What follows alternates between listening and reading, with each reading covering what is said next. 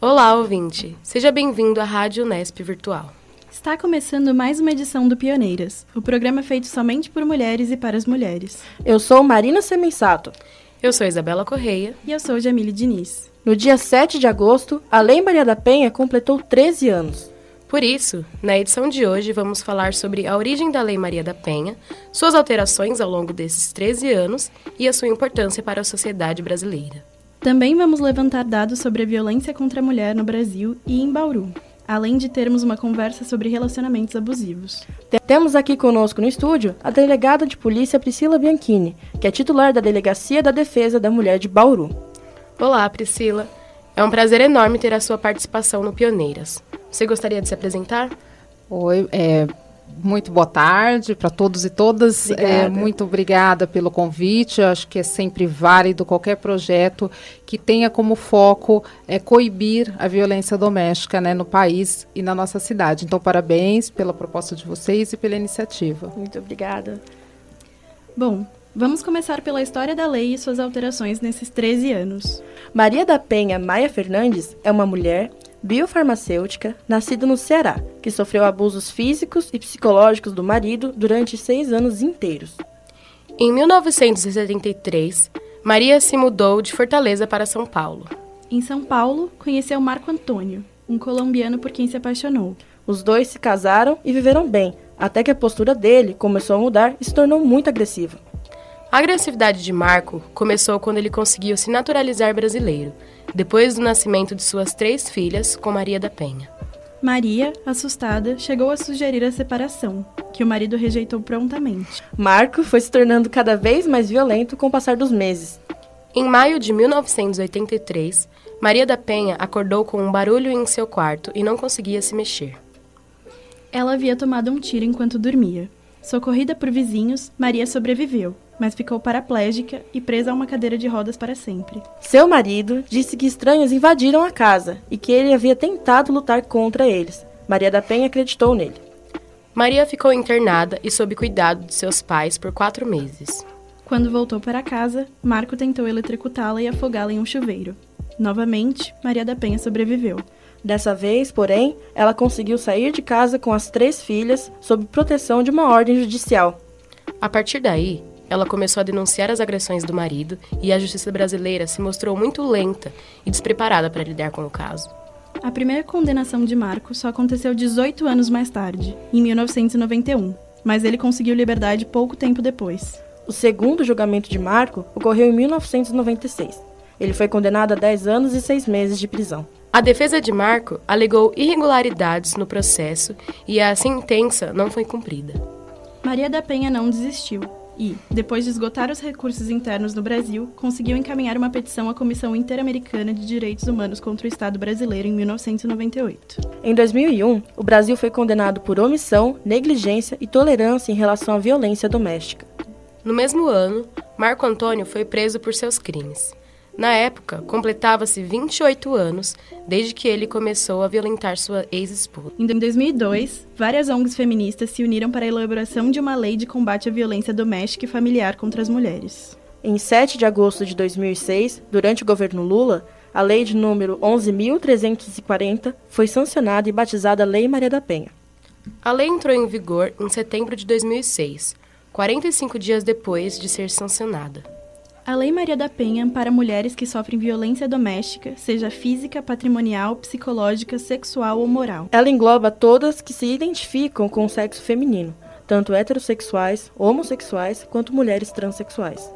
Ao longo de seus 13 anos de sanção, a norma passou por mudanças, que vão desde o atendimento das mulheres vítimas de violência até a classificação do crime de violação de medida protetiva. A maior parte das alterações foi realizada nos últimos dois anos, por meio da edição de novas normas com o objetivo de impedir a violência doméstica. Em novembro de 2017, foi publicada a Lei 13.505-17, que acrescentou dispositivos à Lei Maria da Penha. A norma estabeleceu que mulheres em situação de violência doméstica e familiar devem ser atendidas preferencialmente por policiais e peritos do sexo feminino.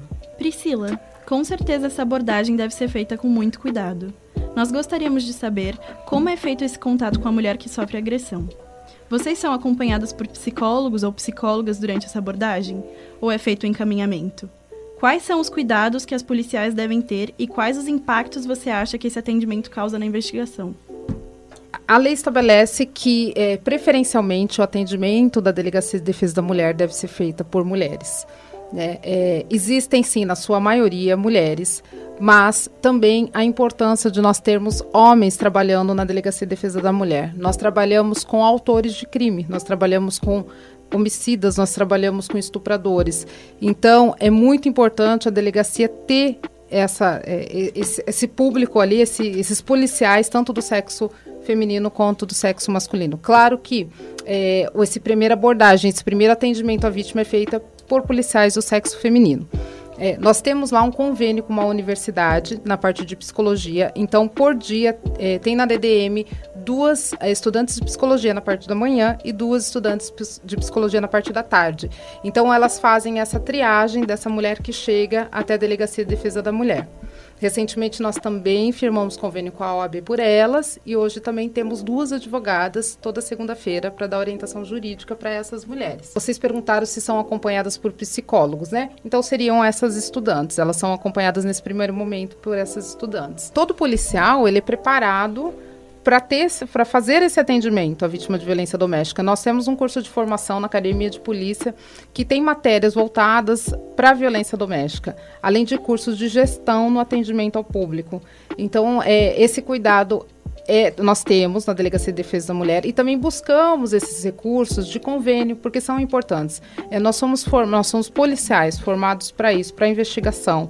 Né, e precisamos desse apoio da área da psicologia para lidar com essas mulheres vítimas de violência. A lei também define que é direito da mulher em situação de violência a garantia de que, em nenhuma hipótese, ela, seus familiares e testemunhas terão contato direto com investigados ou suspeitos da agressão e pessoas a eles relacionadas.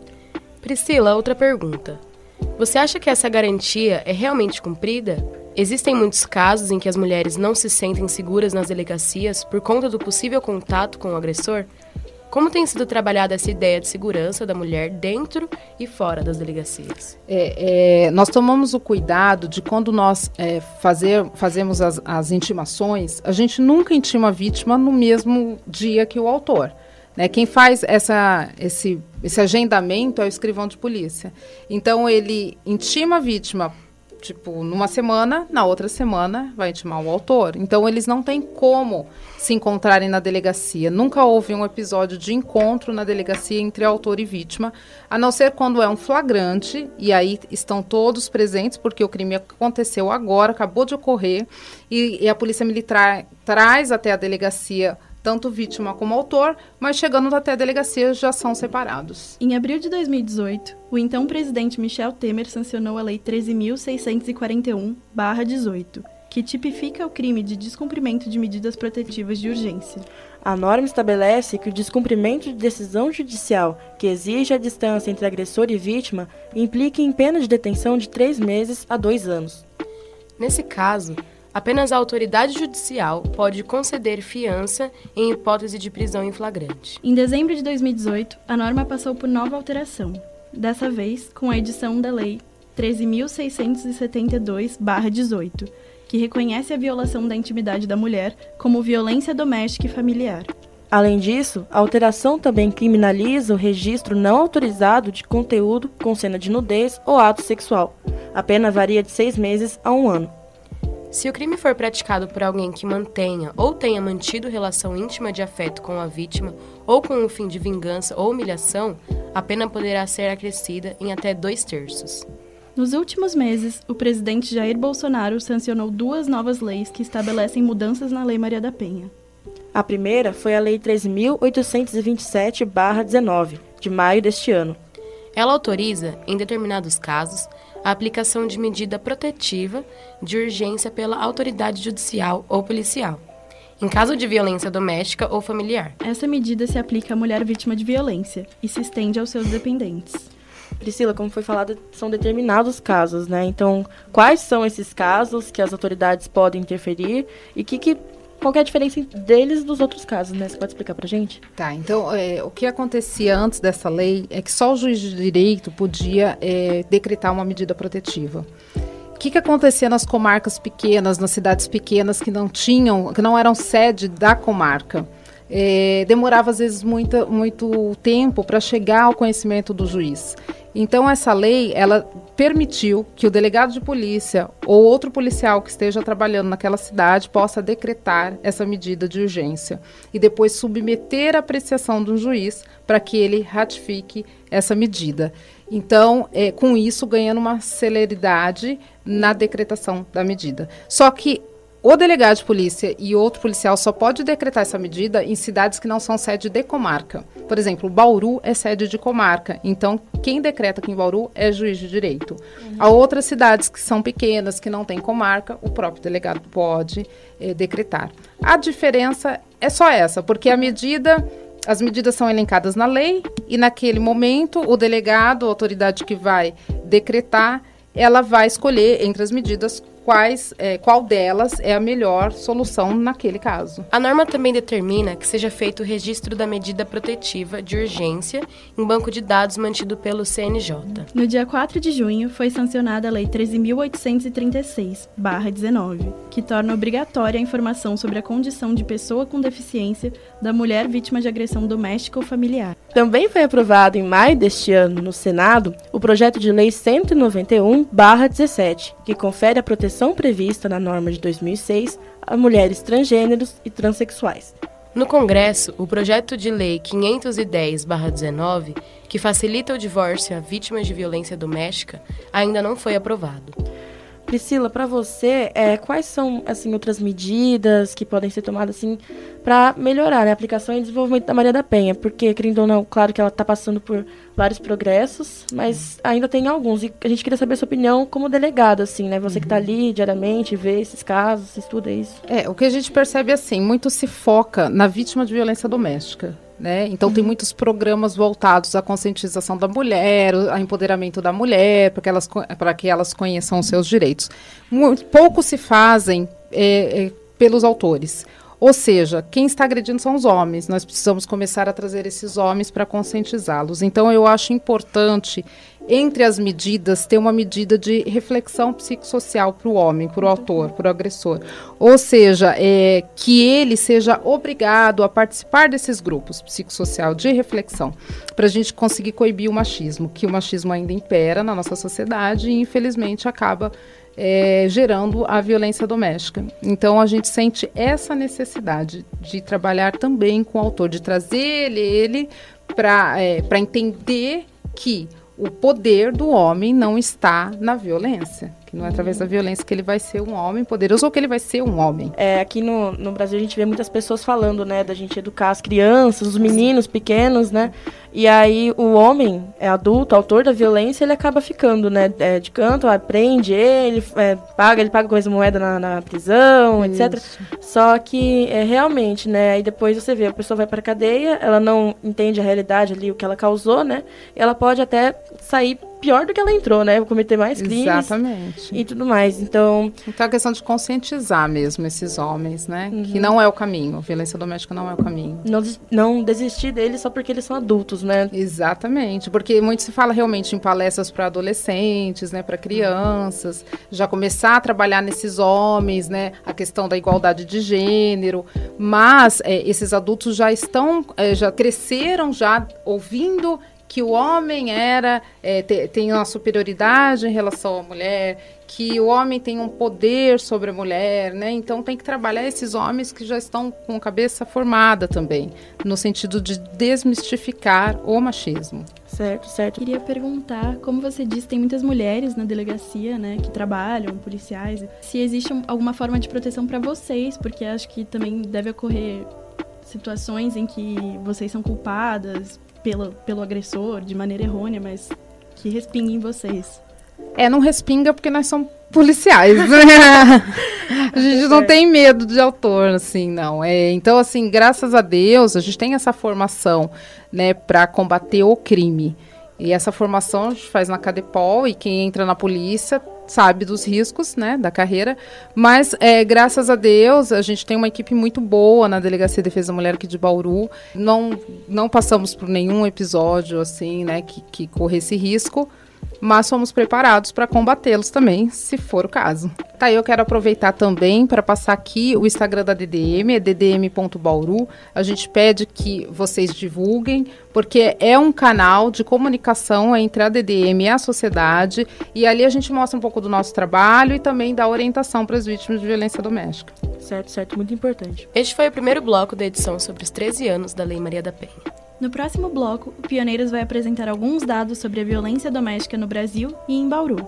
Não saia daí, o Pioneiras volta já. O Pioneiras está de volta. Eu sou Isabela Correia. E eu sou Jamile Diniz. E eu sou Marina Semensato. Nessa edição do Pioneiras, estamos falando sobre os 13 anos da Lei Maria da Penha. Priscila Bianchini, a titular da Delegacia da Defesa da Mulher de Bauru, é a nossa fonte especial de hoje. No primeiro bloco, contamos a história da lei e suas alterações ao longo desses 13 anos. Agora, no segundo bloco, vamos levantar alguns dados sobre a violência doméstica e familiar no Brasil e em Bauru com a ajuda aqui da Priscila. Também vamos explicar quais são os tipos de agressão que definem a violência doméstica e familiar que uma mulher pode sofrer. A violência doméstica é todo tipo de agressão praticada entre os membros que habitam um ambiente familiar em comum. Uma das imagens mais associadas à violência doméstica e familiar contra as mulheres é a de um homem que agride a parceira. Mas ela não se limita apenas a relações amorosas. A violência doméstica pode acontecer entre pessoas com laços de sangue, como pais e filhos, ou unidas de forma civil, como marido e esposa, pai e filha, namorado e namorada. Os companheiros, ou seja, namorados, ex-esposos, são responsáveis por 58% dos casos da agressão. Os outros 42% ficam na conta dos pais, avós, tios e padrastos. 83,7%, ou seja, a maioria das vítimas possui entre 18 e 59 anos de idade. A margem que mais concentra a idade das vítimas é entre 24 e 36 anos são mulheres jovens adultas que vivem relacionamentos afetivos em situação de abuso. Cerca de 1,4% das vítimas tinham menos de 18 anos na época da agressão. Já aquelas com mais de 60 anos de idade correspondem a 15% das vítimas de violência doméstica. As unidades federativas com o maior volume de casos noticiados de violência doméstica estão distribuídas em todas as regiões. Em São Paulo, até mesmo pelo volume populacional, há a maior concentração de notícias dessa agressão, correspondendo a 8,5% do total nacional. Distrito Federal, Alagoas, Rondônia, Rio de Janeiro e Goiás respondem em média por 5% dos casos de violência doméstica no Brasil. Em seguida, temos Bahia, Mato Grosso do Sul, Paraná, Minas Gerais, Amazonas e Pernambuco com 4% dos casos em média. Ceará, Tocantins e Piauí respondem cada um por 3% dos casos de abusos domésticos. Já os estados do Rio Grande do Sul, Santa Catarina, Pará, Roraima, Maranhão e Paraíba representam cerca de 2% dos casos de violência doméstica noticiados na imprensa brasileira.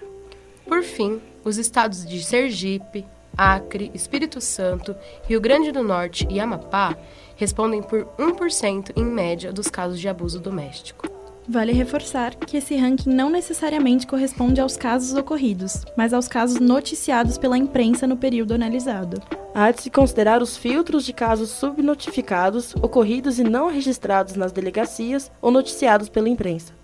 As vítimas de violência doméstica não são só as companheiras, mas também as mães, filhas, irmãs, sobrinhas, enteadas. De acordo com o mapa da violência da mulher, 14% das mulheres que sofreram violência doméstica são menores de idade. Esses dados eles mostram uma realidade muito triste do nosso Brasil. Pensar que 14% né, dessas vítimas são crianças, jovens menores de 18 anos. E aí eu queria saber, na verdade nós queremos saber, né, se aqui em Bauru, Priscila, esses números eles acompanham, né, as estatísticas, principalmente do estado de São Paulo, que tem o maior número, né, tudo mais. Se você tem uma média para falar para gente, assim. É, é, essa estatística ela é feita pelo, pelo site da Secretaria de Segurança Pública, ela é trimestral. Então ali é, vocês conseguem os dados mais é, precisos.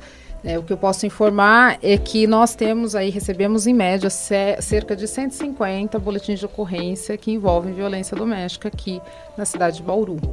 Né? Então, é, você falou dos casos subnotificados, realmente a gente não tem, não tem como mensurar, mas a gente sabe que existe.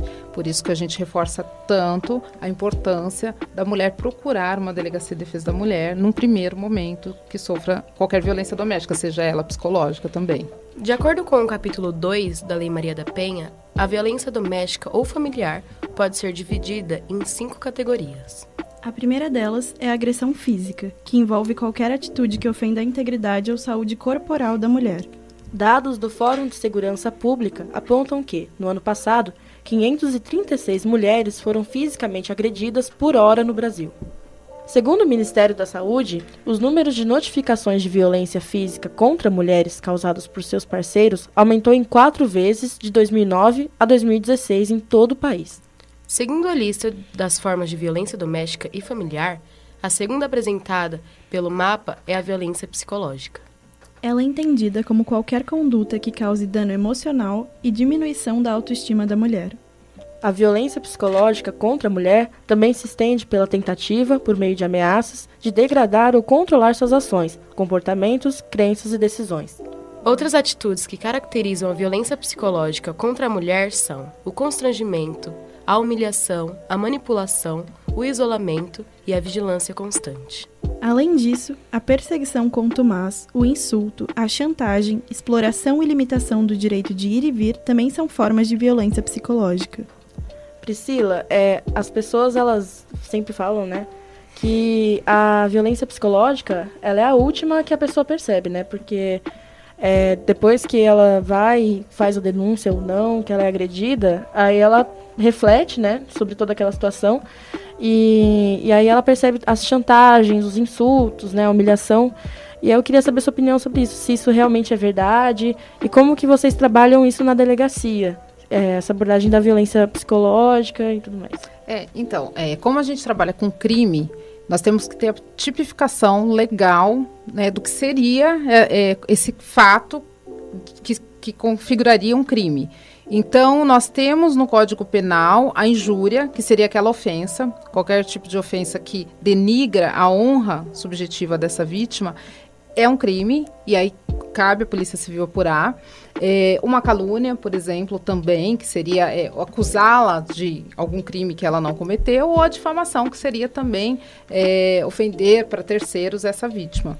Então, na polícia, a gente trata dessa, dessas tipificações. Uhum. Né? Mas como você disse, é, a mulher, às vezes, ela realmente não percebe é, nesse primeiro momento que ela está sofrendo essa violência, acaba muitas vezes aceitando, né, achando que ah não foi sem querer, foi no calor da discussão. Só que esse é o início da violência doméstica. Esse é o princípio, porque depois disso vai vir o tapa no rosto, depois vai vir a agressão e pode chegar ao feminicídio. Então tem que ser cortado na raiz.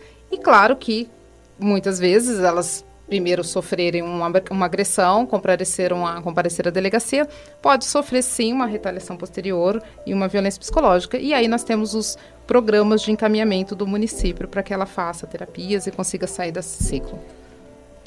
O terceiro tipo de violência doméstica é a violência sexual.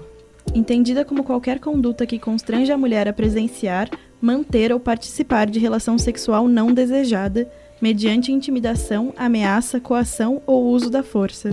A violência sexual também é caracterizada pela indução a comercializar ou a um, utilizar de qualquer modo a sexualidade da mulher, que a impeça de usar qualquer método contraceptivo ou que a força ao matrimônio, à gravidez, ao aborto ou à prostituição. De acordo com o mapa da violência, as menores de 18 anos são a maioria nos números de violência sexual, com 43%. Em seguida, estão aquelas com idade entre 35 e 49 anos, contando 35% das vítimas de violência sexual. As adolescentes de 15 a 18 anos configuram 18% dos casos e as idosas com mais de 60 anos configuram 4% dos casos. O quarto tipo de violência é chamada de patrimonial. Ela é caracterizada pela destruição ou subtração de bens, recursos ou documentos pessoais. Atitudes que impedem a mulher de usufruir de valores e direitos ou recursos econômicos, incluindo os destinados a satisfazer suas vontades, também configuram a violência patrimonial. O quinto e último tipo de violência doméstica é chamada de violência moral, entendida como qualquer conduta que configure calúnia, difamação ou injúria. Isso aí foi o que a Priscila comentou, né, da Sim. tipificação dos crimes. E aí a gente queria saber como que, que vocês, policiais, vocês agem nesses é, tipos de crime, né, crime não de violência, que não configuram a, a agressão física, assim, né? É, tá. Como vocês lidam com eles? Tá, é... Os crimes, como eu tinha dito anteriormente, eles têm uma tipificação legal. Então, quando você fala assim, ah, ela sofreu uma, sofreu uma violência patrimonial. Então, o namorado que está com ciúmes, ele vai lá, puxa o celular da mão dela e leva porque ele quer ver as mensagens. Ocorreu um furto, né? Isso é crime contra o patrimônio. É, aí você vai para a dignidade sexual, né? No caso dele estuprar, dele manter uma relação não consensual com essa namorada, com essa companheira. Então, Cada violência dessa tem uma tipificação no Código Penal. Né? A justiça trata todas iguais. A legislação que diferencia, através da pena, né? ou é, pena mínima, pena máxima, e aí vem a sentença do juiz. Após condenado, ele vai, através da legislação, aplicar a pena ao esse criminoso. As medidas de proteção contra a violência doméstica previstas pela Lei Maria da Penha são muitas. Elas envolvem desde a implantação de delegacias especializadas no atendimento das vítimas, até pesquisas e campanhas de conscientização. Priscila, a Delegacia da Mulher de Bauru já fez alguma campanha sobre isso?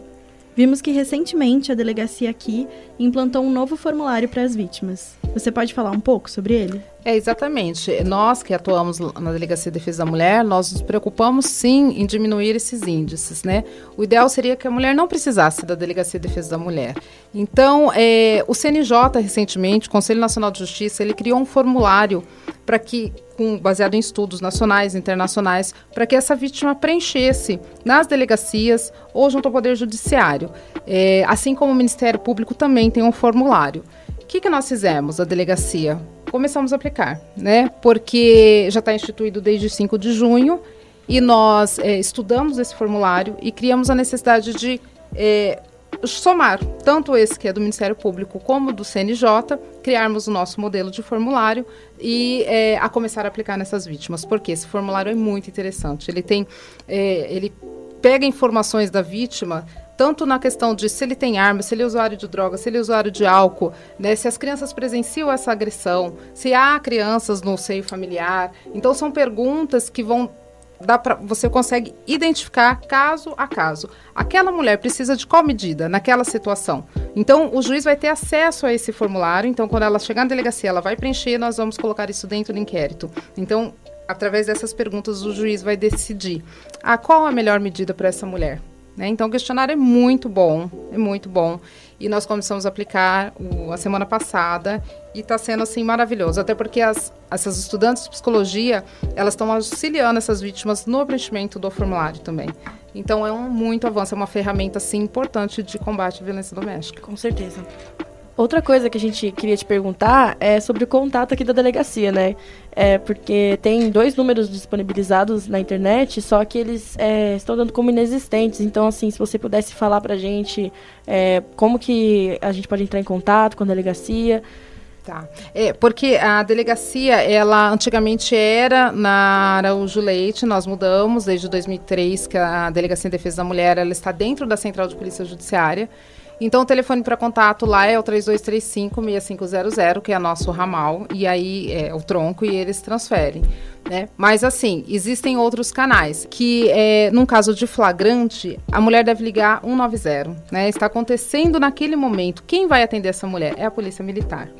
Ah, o crime já aconteceu, ele evadiu, ele foi embora e eu quero registrar essa ocorrência. Então ela tem que comparecer a uma delegacia de polícia, que pode ser no nosso plantão policial, que é 24 horas nas, Arias Leite, ou na central de polícia judiciária, onde fica a DDM, lá o atendimento é das 8 às 18 horas. E aí ela tem que comparecer pessoalmente. Para que, que serve o 180? O 180 serve para aquela mulher que não se encorajou de procurar a polícia. Ela não, não, não, tá, não tá com forças, mas ela quer noticiar que ela está sendo vítima de violência. Então, uma por anônima, né, ser anônimo, ela pode ligar, passar os dados, o endereço e a polícia vai até ela. Né? Assim que chega para nós é, esse, essa denúncia anônima, nós vamos investigar. Ou uma vizinha, um parente, que tenha conhecimento que essa vítima é, ela sofre violência doméstica, mas ela não, não denuncia. Então é um caminho também para que a gente possa ter conhecimento. Este foi o segundo bloco da edição do Pioneiras. No próximo bloco, vamos falar sobre relacionamentos abusivos e como identificá-los. Não saia daí! O Pioneiras está de volta. Eu sou Isabela Correia. Eu sou Jamile Diniz. E eu sou Marina Semensato. Nessa edição do Pioneiras, estamos falando sobre os 13 anos da Lei Maria da Penha. Priscila Bianchini, a titular da Delegacia da Defesa da Mulher de Bauru, é a nossa fonte especial de hoje. Agora, no terceiro bloco, vamos falar sobre relacionamentos abusivos e como identificá-los. Nossa repórter Caroline Dalla Vecchia conversou com a psicóloga Elaine Cristina Betti, a Elaine contou um pouco sobre o seu trabalho com mulheres que são vítimas da violência doméstica. Graduada desde 2005 em psicologia, ela trabalha no CREAS, Centro de Referência Especializada da Assistência Social, da cidade de Salto. A partir de sua experiência, ela relata que as piores formas de violência são as verbais, que humilham e desequilibram emocionalmente. Porém, ela também conta que a maioria das mulheres que são recebidas pelo CREAS só reconhecem que estão em relacionamento abusivo após sofrerem agressões físicas. Grande parte das mulheres possui marcas muito fortes em seus corpos e já precisaram ir para o hospital por causa disso. Em geral, elas não se sentem seguras para denunciar por causa do medo que sentem do companheiro. Muitas vezes, elas também não ficam à vontade para denunciar por se sentirem humilhadas e pelo preconceito que sofrem da sociedade em sua volta. Ela conta que alguns casos são tão sérios que as mulheres não conseguem voltar para suas casas por medo. Nesses casos, elas precisam deixar suas vidas para morar em abrigos que protegem e acolhem mulheres ameaçadas. O trabalho necessário para lidar com as consequências da violência é minucioso e pode levar tempo até difícil. Elaine de, falou um pouco sobre de isso. responder isso, porque as consequências são inúmeras. Não tem como, como descrever tudo. Até porque essas mulheres, elas estão totalmente fragilizadas, elas perderam Além dos profissionais encarregados completo, de trabalhar com as né? vítimas, né? todos devem apoiar aquelas que precisam de ajuda para sair do ciclo de violência. Ao ver que alguma conhecida que está passando por uma situação abusiva, é preciso ser amigável e compreender a situação. Infelizmente, isso é uma realidade né, do, das pessoas que acham ainda que em briga de marido e mulher ninguém deve meter a colher. Mas deve meter sim, deve meter sim, deve denunciar, deve ajudar essa mulher. E acho que a melhor maneira de ajudar é acolher, né? Não julgar essa mulher, porque a maior dificuldade que a gente tem nos atendimentos, né, em criar esses vínculos, é porque elas se sentem muito julgadas né? Muitas vezes elas já foram à delegacia, elas já foram ao médico, elas já tentaram alguma coisa, mas por incrível que pareça, o machismo do profissional que está atendendo, e machismo não só dos homens, o machismo das mulheres também, né? É, que elas acabam sofrendo, impedem isso é aquele machismo de que ai, é, se tá apanhando é porque tá merecendo. Ah, o que que você aprontou também com esse jeito, com essa roupa? O que que você quer? Né? Isso, ah, infelizmente, existe e existe muito. Então, a melhor maneira de ajudar essas mulheres é acolher, é ouvir, é não julgar o que está acontecendo com ela, o, os, a violência que ela está sofrendo, né? Para que o relacionamento não chegue ao ponto de agressões muito graves, é preciso educar as pessoas para que elas percebam quando uma relação não é estável. Para isso, o MPSP, Ministério Público do Estado de São Paulo, produziu uma cartilha chamada Namoro Legal, com apoio da Microsoft e da revista Capricho. A cartilha de 19 páginas traz sete dicas de fácil entendimento para reconhecer e lidar com relacionamentos abusivos. A primeira dica é: confie nas atitudes e não nas palavras. Se as atitudes de seu companheiro não condizem com o que ele diz, tem alguma coisa errada. Se ele fala que te ama, mas tem ciúmes excessivo, te critica e destrói sua autoestima, peça apoio à sua família e amigos e termine o relacionamento. Dica número 2. Seu espaço é só seu. Não é só seu território físico que deve ser respeitado, seu território mental também. Não deixe de lado as coisas que você gosta. Não é seu companheiro que escolhe os seus amigos e os lugares que você frequenta, nem as coisas que você deve fazer. Dica número 3. O código da boa namorada não existe. Não existe uma namorada perfeita e não há regras para serem seguidas enquanto você está num relacionamento. Se seu companheiro exige um comportamento ou uma aparência que não te agrada, não mude quem você é por ele. Dica número 4. A chave da sua vida não está nas mãos dele. Uhum. Seu companheiro não deve nunca fazer decisões por você. Amor não é posse. Às vezes, seu companheiro pode usar frases para tentar te convencer de atitudes que você não se sente à vontade. Você não precisa fazê-las por ele. Dica número 5. Não vá morar na lua. Não é porque você está feliz e empolgada com seu relacionamento que você deve ficar na lua. Tem que ter os pés no chão. Antes de se entregar para o seu relacionamento, esteja segura e bem com a sua própria vida. Dica número 6. Saia dessa montanha russa de emoções. Se seu relacionamento é muito controverso, algo não está certo. Tem duas perguntas que você tem que se fazer. As pessoas dizem, em tom de preocupação, que você está diferente depois que começou a namorar. Você já teve medo do seu namorado alguma vez? Se você responder sim a alguma delas, ponha limites no seu relacionamento. E se ele não te respeitar, chame o resgate. Se coloque sempre em primeiro lugar. Dica número 7. A fera não vira príncipe por seu amor. Apesar de todas as histórias que somos acostumadas a ouvir, não é possível transformar uma pessoa com seu amor. Não é sua responsabilidade melhorar o namorado abusivo. Se você está se esforçando muito para transformar seu namorado, saia desse relacionamento. Você nasceu para ser feliz. Todos esses comportamentos também são violência contra a mulher, são desrespeito. Um namoro abusivo não será agressivo desde o princípio, mas ele vai se tornar cada vez mais violento. É com essas dicas preciosas da Carol que terminamos a edição de hoje. Primeiro, gostaríamos de agradecer a Priscila por nos acompanhar nessa edição. Priscila, muito obrigada. É uma honra te receber aqui no Pioneiras, na Unesp.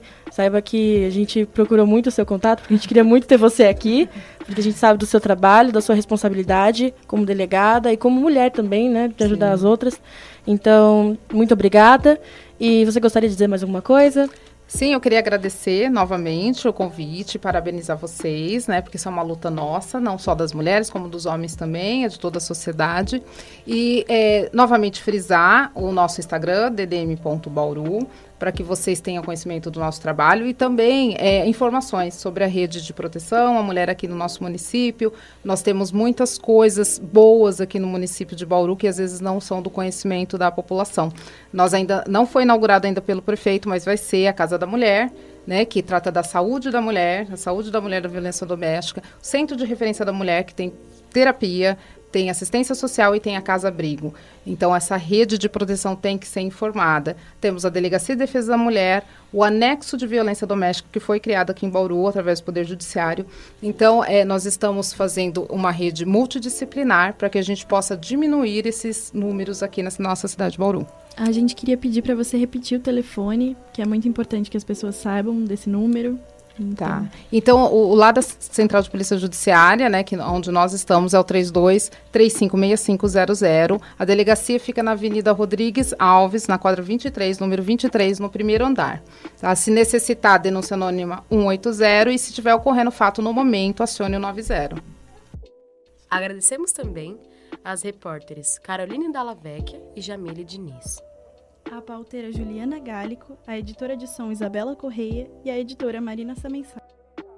Agradecemos também ao Wellington Leite, o técnico de som do Laboratório de Rádio. Agradecemos também você, ouvinte, por nos acompanhar nessa edição.